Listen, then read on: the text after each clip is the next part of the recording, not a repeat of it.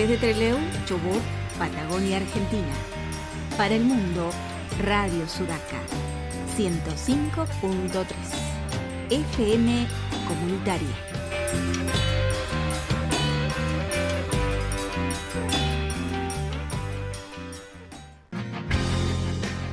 Gráfica Treleu. Revistas, tarjetas, folletería, impresión láser. Patagonia 845. Teléfono 44 44 640 y en su celular 15 436 1679. Radio Comunitaria Sudaca 105.3. Asociación Civil Palabra Abierta. Personería Jurídica 4454.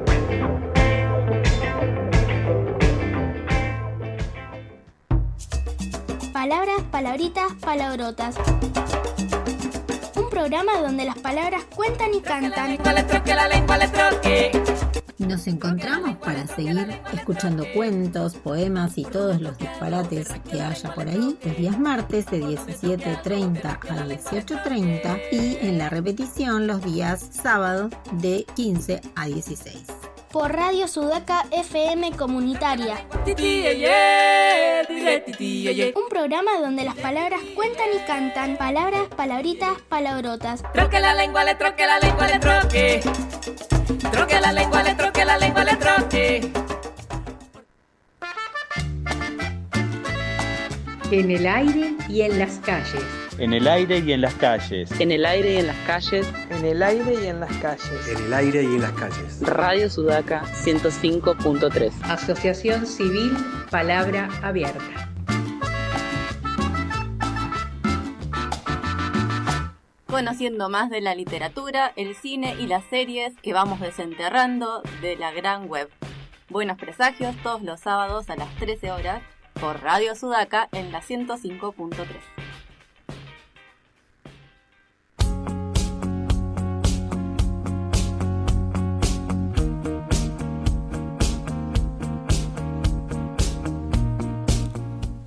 Arrancamos ya el tercer bloque de Buenos Presagios por Radio Sudaca 105.3 y quería recordar algo que nos mandaron un mensaje, nos mandó Nidia, siempre Nidia del otro lado, mandamos un gran abrazo. Ahí pasaba, eh, justo en el corte también pasó la promo de palabritas y es que siempre un gusto escuchar ahí, escuchar a, las niñas, a las infancias. Y también nos manda eh, Nidia que este fin de semana vamos a tener en el Rayo Verde en Ameguino 113, eh, el domingo 20 a las 17 horas, va a estar a la sombra de Alicia. Van a hacer una nueva función de esta obra que vos fuiste a ver, Bar. Sí, sí, yo la fui a ver. Bueno. Súper interesante. Bueno, Bar fue a verla a la sombra de Alicia y ahora se repite nuevamente una nueva función este domingo 20 a las 17 horas, ¿sí? interpretada por Norma Valderrama, eh, Fernández Mimi James y Marcial Letzian. ¿sí?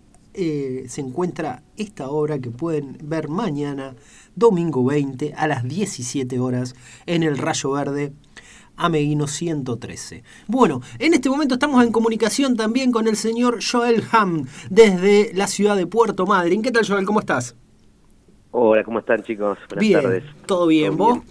Bien? bien, todo bien. ¿Cómo está Madrid? Ahí medio gris también, como acá, no creo que cambie mucho.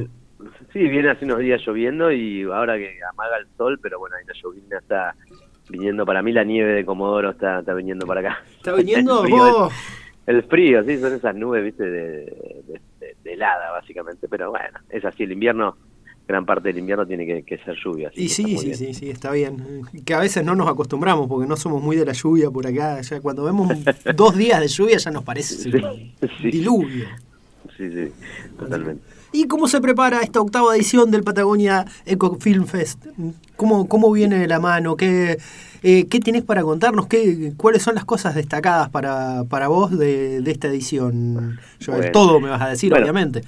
Sí, le cuento un poquito a la audiencia por ahí de, qué trata el, festival. es un festival de cine de temática ambiental. Eh, es una competencia internacional. Nosotros proyectamos alrededor de 45 o 50 películas este año, eh, entre cortometrajes y largometrajes de, todo el mundo. Bueno, y obviamente una sección patagónica eh, de Argentina a Chile, que bueno, es en cortometrajes. Pero bueno, las secciones en competencia son largometrajes y cortometrajes internacionales. Y después siempre vamos metiendo algunas que otras secciones nuevas que, bueno nos interesa, como bueno tuvimos la hace dos años que veníamos con la sección destinada a las mujeres, eh, teníamos una sección de océanos y este año tenemos una nueva sección en competencia que es dedicada a las infancias, eh, justo ahora ya llegando el Día Niño, eh, que se llama Mini Pep, que es el cine ambiental para, para los pequeños. Ah, miren qué interesante. Sí, sí, es una sección muy linda y bueno. ¿No venían realizándola ya los años anteriores cuando hacían el PEF itinerante? Sí, lo, lo veníamos haciendo y este año, bueno, decidimos que entre en competencia esa sección. Así que, bueno, recibimos el material de todo el mundo y, bueno, ya decidimos ahí más o menos lo que va a estar en competencia, pero bueno, encantado de que, de que pueda estar ese espacio, ¿no? El festival en sí eh, se hace presencial en el cine de la ciudad, acá de Puerto Madrid, y online para toda la Argentina, ¿sí? o sea, a través de nuestra página que es patagoniaecofilmfest.com, eh, se puede acceder a todo el material audiovisual que nosotros proyectamos en esos cinco días. ¿El eh, material va a estar en simultáneo o está colgado un tiempo para verlo? Claro, no, va a estar disponible desde el primer día que empieza el festival hasta el día 5, que es el día que termina, la noche, eh, todo el material disponible ahí. Ah, eh, la realidad que, bueno, es, está muy bueno, porque, bueno, vamos a proyectar también la parte de cortometrajes por nuestro canal de YouTube, que se llama como el festival, Patagonia de Coffin Fest. Eh, pueden suscribirse y ahí, bueno, vamos a estar pasando gran parte de los cortometrajes y, bueno, las secciones más que todo para los chiquititos y un concurso que hicimos para escuelas de la Argentina también van a estar ahí mostrando su material. Y bueno, contarle a la gente que, que, se anime un poquito a este cine, que, cuenta un poquito las problemáticas, pero bueno, es bastante optimista también y, muestra a través de, algo lúdico, como son las películas, eh, nada, formas de, convivir con el ambiente, que somos parte obviamente, y bueno, nuevas estrategias y gente que está trabajando en, nada, cuidar este hermoso lugar, eh, esta tierra, ¿no? que nos pertenece a todos somos parte, bueno, entonces el festival un poco propone a través de algo lúdico, como es el cine, eh, nada, amigarnos con estas temáticas, ¿no? Y conocer. Y lo que estabas comentando de que está disponible todo el material, porque las, las ediciones anteriores por ahí había algunas películas que eran por ahí la de apertura o las de cierre que eran únicamente en forma presencial. ¿Esas también van a estar disponibles online? Sí, la película de apertura no creo, porque es una película que se está estrenando en, toda Argentina. Entonces, bueno, es más difícil que esos materiales por ahí se accedan eh, desde plataformas. Va a estar solo en la apertura y hay una sola película que es muy grande, no, sé cómo decirlo, es una película, digamos, una productora muy, muy grande, eh, que solo nos permitió eh, que sea presencial. Pero el resto del material va a estar todo, los largometrajes y todo lo demás en competencia, disponible en la página web. Buenísimo. ¿Ya se sabe cuáles van a ser las de apertura? Eh, yo las sé, sí. Ah, todavía no están disponibles, ok. ¿Saben cuándo van a publicar el cronograma? puedo decir a ustedes, no hay problema, porque ya lo voy a sacar este fin de semana, ya salgo con esa comunicación, así que no hay problema.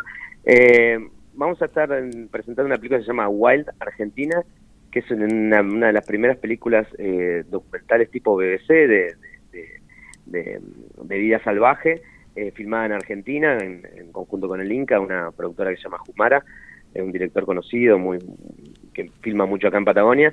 Nada, es una locura visual esa película, la realidad es que, eh, bueno, encantados de que la hayan destinado acá para que sea un estreno patagónico para el festival.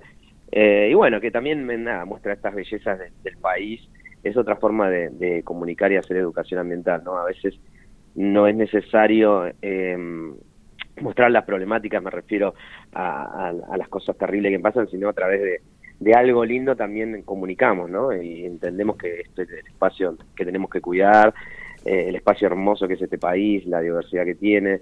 bueno, es otra forma también de, encarar el principio del festival y obviamente, bueno, después eh, vienen vienen un par de, de pelis fuertes que, que tienen que ver con las problemáticas a nivel mundial, la temática de la minería siempre presente en el festival, porque bueno, también es algo que, bueno, nos toca bien de costado, las cuestiones de los océanos también. Eh, tratamos siempre de, buscar, nosotros recibimos alrededor de 600 películas y quedan los ocho que a nuestro entender son los mejores, ¿no? Es, un trabajo muy difícil, pero bueno, eh, tratamos de que esas ocho sean lo más que representen el momento político ambiental que vivimos y obviamente que sean eh, atractivas para que la gente las venga a ver al cine. ¿no? Bien, entonces ya lo vamos agendando del primero al 5 de septiembre. Del primero al 5 de septiembre a través de la página web que es patagoniaecofilmfest.com.